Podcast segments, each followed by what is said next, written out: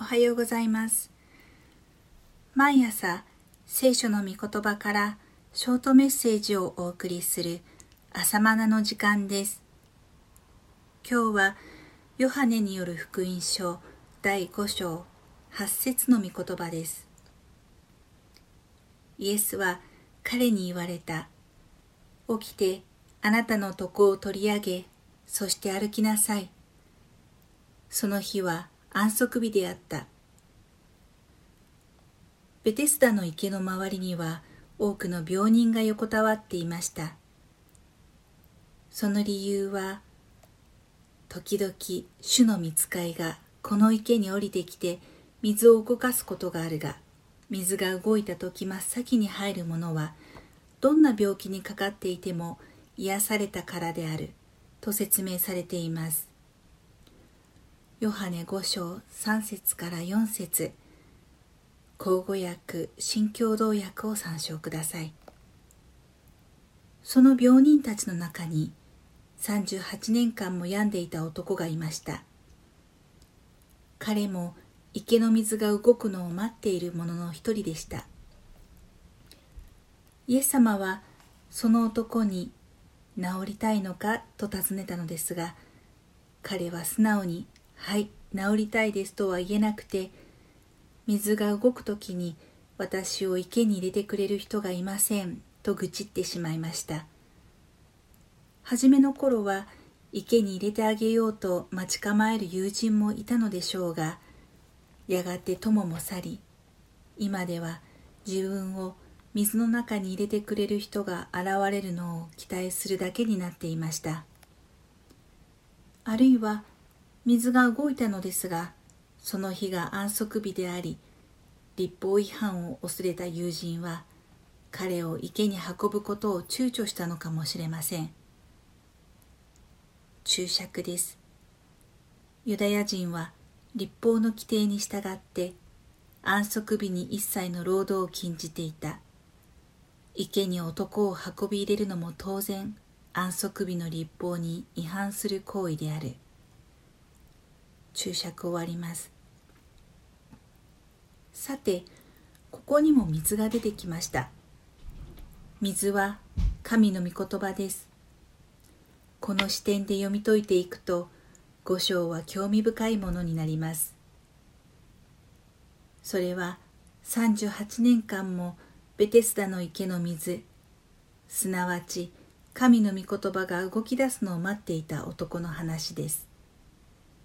神の御言葉は動き出せば病をも癒すのですが、ベテスダの池のように動きもせず固定されたままだと何の力も発揮することができません。動き出さない御言葉の前で多くの病人たちが横たわっている姿は当時のユダヤ教の現状を表しているかのようです。注釈です。ベテスダの池は五角形をした池。五は立法であるモーセ五章を想起させる。注釈終わります。神の御言葉には命がないのでしょうか癒しの力がないのでしょうかヨハネ福音書の冒頭の言葉を思い出してください。神の御言葉は命であると宣言されていました。だから神の御言葉が動き出すとき、御言葉に伴う印が現れます。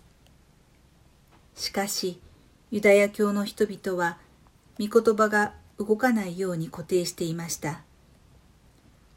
まさに安息日規定はその象徴です。安息日には何もしてはならないと解釈し、様々な規則で人々を縛り、神の働きさえも縛っていました。注釈です。旧約では巧妙なラビたちによる立法解釈があり、それをミシュナと呼ぶ。後に文書化されるが、イエス当時は公伝立法であった。神の御言葉を先祖たちの言い伝えによって空文にしているの言い伝えはこのミシュナのこと。さらにミシュナの解釈体系がゲマラ。さらにこの解説書がタルムードである。まるで御言葉が動かないようにするかのごとく、歴代の解釈が幾重にも取り囲んでいた。まるでベテスダの池だ。注釈終わります。立法の第4回は安息日を覚えてこれを生とせよ。この日は何の技もしてはならないです。ユダヤ教ではこれを厳密に守るために一切の労働を禁じました。何キロメートル以上歩いてはならない。何キログラム以上のものを持ってはならない。何個以上の文字を書いてはならない。かかとを引きずって歩いてはならない。これは土地を耕すことになるからです。これらは労働とみなされ安息日違反でした。真理はあなた方を自由にするとイエスが言われたように、本来神の御言葉は人を縛るものではなく自由にするものです。あなたにとって神の御言葉が自分を束縛するものになっていますか？そうであれば、その御言葉はあなたにとって立法になっています。立法は命をもたらしません。立法は神の言葉を固定し、人の動きを固定します。ちょうどベテスダの池とその周辺に集まった病人たちのようです。神の御言葉は私たちが動き出す原動力であるはずです。神の御言葉に従って私が動き出すとき、神の御言葉も動き出します。神の御言葉が動き出すとき、神の御言葉に伴う印も動き出します。こうして水が動くのです。イエス様は38年も病んでいる男に床を取り上げて歩けと言われました。この日は安息日でした。その日が安息日であるのを承知の上で言われました。男の脳裏には安息日には動いてはならないという固定概念が浮かんだことでしょう。あるいは38年も病気なんだ。そう簡単に歩けるはずがないという否定的な考えが浮かんだことでしょう。そういう考えが神の御言葉を固定化し、神の御言葉を動かなくしています。その結果、何の変化も生じないのです。しかし彼はイエス様の御言葉を聞いて動き出しました。この時、象徴的な意味で、ベテスダの池の水が動き出しました。そして男は癒されました。固定概念や否定的な考えが神の御言葉が動き出すのを妨げていないだろうか。あのベテスダの池に佇む人々のように、ただ御言葉が動き出すのを待っているだけになっていないだろうか。祈りましょう。御言葉が動くのを待つのではなく、御言葉に従って動き出すものにしてください。アーメン。ユダヤ教上層部を魚でするかのように、イエスは意図的に安息日に見業をなさっています。案の定、彼らはイエスを殺そうと画策し始めました。一体イエスとは何者なのか、神を自分の父と呼んでいるが、本当の神の御子なのか、キリストなのか、そんな疑念が吹き上がってきたわけです。それに対する証言が5章19節以降で語られています。第1はイエスご自身の証言です。19節から30節ご自分は天の父の御心のままに語り、天の御父がなさるように働いているのだ。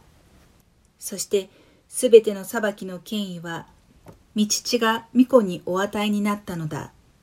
と語られています。次は、バプテスマのヨハネによる証言です。31節から35節彼はイエスが来たるべきキリストであると証言しました。その根拠は、御霊がイエスに下りとどまるのを見たからだと証言しています。この内容は本書の一章で述べられています。三つ目の証言は、父なる神が御子イエスに表された見業です。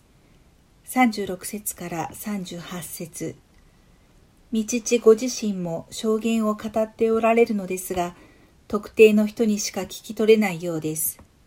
これは私の愛する子だとの証言も信じない人には雷が鳴ったと思われたようです。